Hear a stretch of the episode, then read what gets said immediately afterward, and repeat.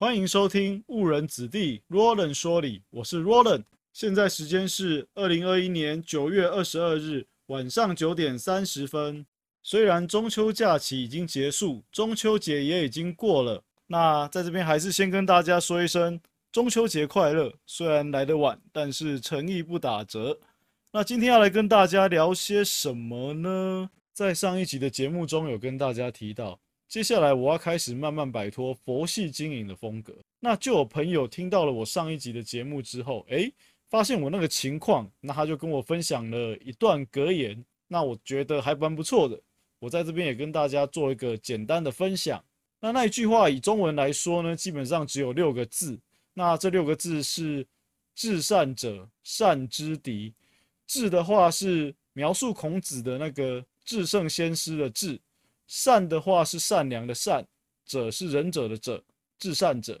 那善之敌呢？善也是善良的善，之的话是书法高手、书法名家王羲之的之，敌呢是敌人的敌。所以这六个字就是至善者善之敌。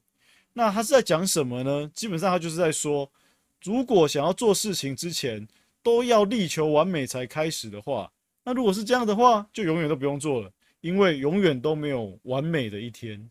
那这句话是谁提出来的呢？我 Google 了一下，我发现啊，这是一位法国人提出来的。那他同时也被称为法兰西思想之父，所以是法国很有名的一位思想家。他的名字叫做 Voltaire。不过他是法国人啊，我这样念应该也是不标准啊，应该是要法文才对。那我不懂法文，所以就照着英文字母这样念过去，应该是这样啊。不过中文的翻译的话，就叫做。伏尔泰，不是降龙伏虎的伏，尔是七龙珠里面达尔的尔，那泰就是泰山的泰。这句话既然是老外说的，那我当然也查到了一些英文的表示方法。那我这边也老实说，一开始我看到中文的那六个字的时候，也就是至善者善之敌的时候，老实说我不太懂它什么意思，诶，要查了解释才知道。所以字面上呢，像我这种中文程度不好的人，可能就会看不懂。不过呢，我也发现英文的部分就比较直接来的好理解。我有查到两个翻译，第一个是 “the best is the enemy of the good”，字面上就很直接的告诉你，完美就是好的敌人。另外一个翻译是 “perfect is the enemy of good”，这个也很明显哦，直接就告诉你，完美就是好的敌人。所以就这个格言来说啊，对我来讲。英文让我比较好理解，中文我反而看不懂。那总之就跟大家分享一下，不要再为了追求完美而成为事情进度的绊脚石，那就共勉之。那在刚结束的这个中秋假期啊，还有持续关心金融市场的朋友，特别是在礼拜一的时候，心情可能都会有一点点的焦虑，当然也有可能没有了。那焦虑什么呢？因为那个时间点，全球股市，例如说港股以及欧美股市，都出现了比较大的回档。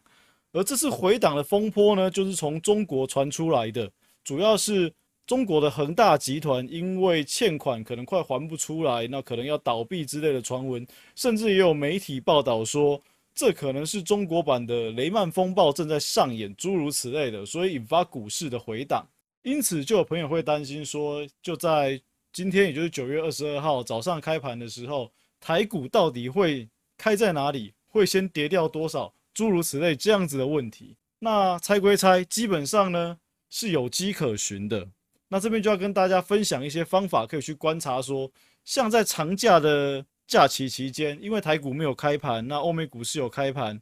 那如果说欧美股市遇到了一些比较不好的回档走势的时候，台股开盘之后可能会开在哪里？那今天就要提供一些简单的方法，可以让大家去做一点简单的估算。这个时候就要把期货这个工具给搬出来了，所以呢，我们会跟大家简单介绍一下期货。那这里呢，只做股票，也就是现货，只做证券的朋友就会比较陌生，他们可能平常不会去看期货在干些什么事情。所以呢，如果你想要在长假的过程后去预估台股可能会怎么开的话，你就必须要用到期货这个工具。不过这边并不是要大家去交易期货，不要误会，千万不要误会。我们只是要利用期货的表现来去做一些市场的评估哦。在期货与选择权的课本里面，那最前面一定都会写到期货的基本功能有什么。那基本上有三点。那第一点是避险，第二点是投机，然后再来是价格发现。这边我们要用到的就是期货的价格发现这个特性。说到这边，比较熟悉台湾市场的朋友可能就会提问：而假期期间台股又没有开盘，台湾期交所的台指期也没有交易啊，我怎么样用期货来做价格发现呢？对，没有错，台湾市场是没有开的，可是呢，海外市场还是有在交易的。所以，我们只要找到在海外市场是追踪台湾股市表现的指数期货，那就可以来利用这些指数期货来做一些价格发现的作用。那这边要介绍两个，一个是在新加坡交易所，另外一个是在香港期货交易所。在新加坡交易所的叫做富时台湾指数期货，那在香港期货交易所的是摩台指数期货。那这个应该大家会比较熟悉一点，也就是以前大家常常讲的摩台指、摩台指。那摩台指以前最早是在新加坡交易所，那现在的话就移到香港交易所。那新加坡的部分就是刚刚提到的富时台湾指数期货。所以呢，当假期期间欧美股市出现大幅回档的时候，我们就可以观察这两档指数期货它的表现到底是怎么样。在台湾休市的时候，它们就会是台股市场表现的一个风向球，率先反映出因为台湾市场休市而没办法反映出的一些结果。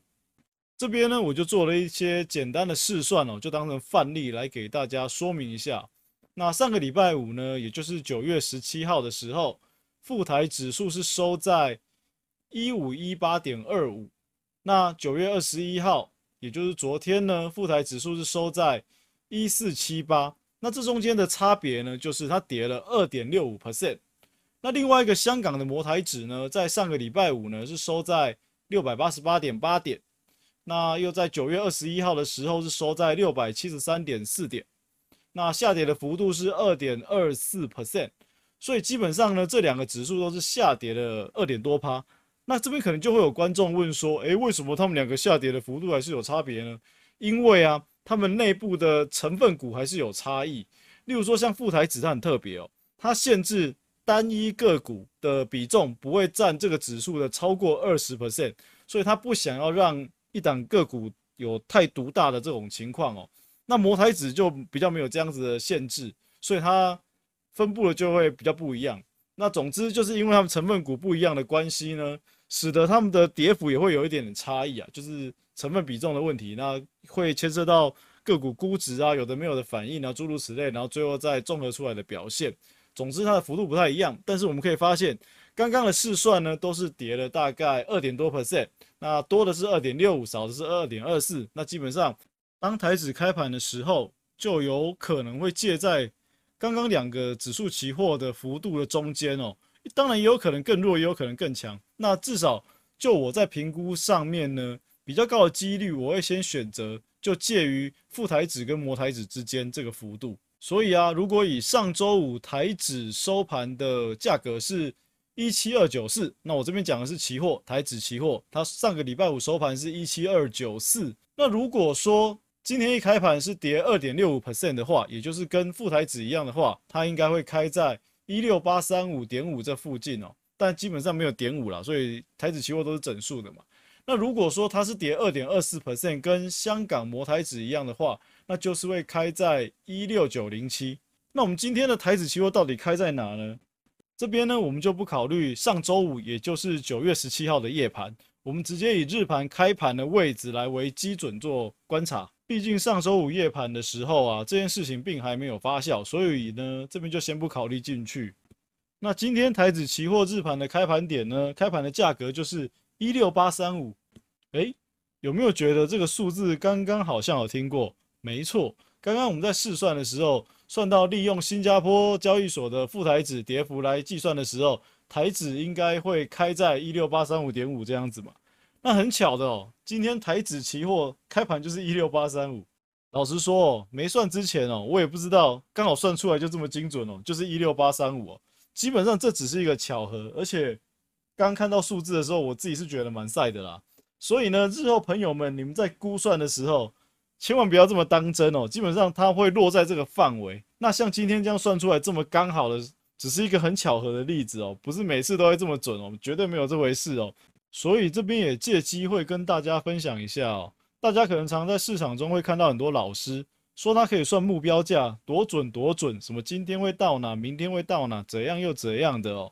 基本上，如果真的刚刚好被他说中了，这一切都是巧合，绝对没有什么神迹啊或神机在里面哦。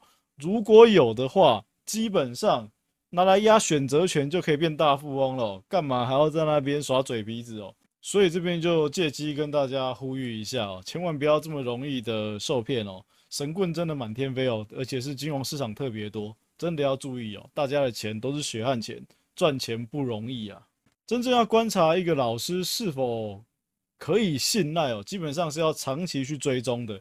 你必须要去观察这个人的逻辑思维，以及他对风险控制跟重视的程度，基本上。不可能凭一天两天啊，或一句两句话就完全可以评估出来的。我自己是这样觉得啦。甚至有的时候，你可能已经观察某些人很久了，那前面也都没什么异状，然后看起来都好好的，然后听起来都觉得 OK，但就在某一天才露出他的真面目。那问题就是在于，我们并不知道他什么时候会露出真面目，这才是比较伤脑筋的地方。那总之呢，要观察一个老师，你就还是要注意刚刚提到那些点。然后还有一个很重要就是。前后的一致性，他的说法不可以反复，没有逻辑。所以呢，这个就跟大家共勉之啊，大家就是要小心一点。最后呢，当然又是到了我们科普分享的时间哦。今天延续上一集讲的细菌的议题，今天这一集的问题是超级细菌怎么解？那基本上上一集是讲细菌嘛，这一集就问你，如果有超级细菌问世的话，那该怎么办呢？那基本上哦，不是如果。因为超级细菌已经存在我们的世界之中，那为什么会有超级细菌呢？我们就先从一般的细菌来聊起哦。基本上我们知道要对付细菌的话，要用抗生素来对付细菌。那比较有名的抗生素就是盘尼西林，大家应该有听过吧？这个是比较有名的。所以当人类发现了、发明了抗生素之后，我们就可以拿抗生素来对付细菌。可是久而久之呢，细菌开始也对抗生素产生了抗药性。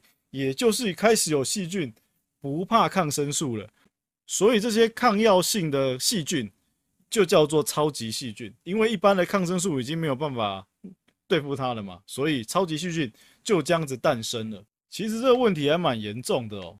根据我所阅读的文献呢，里面是提到哦，当某种抗生素使用超过十年之后，能对抗这一种抗生素的细菌就越来越多了。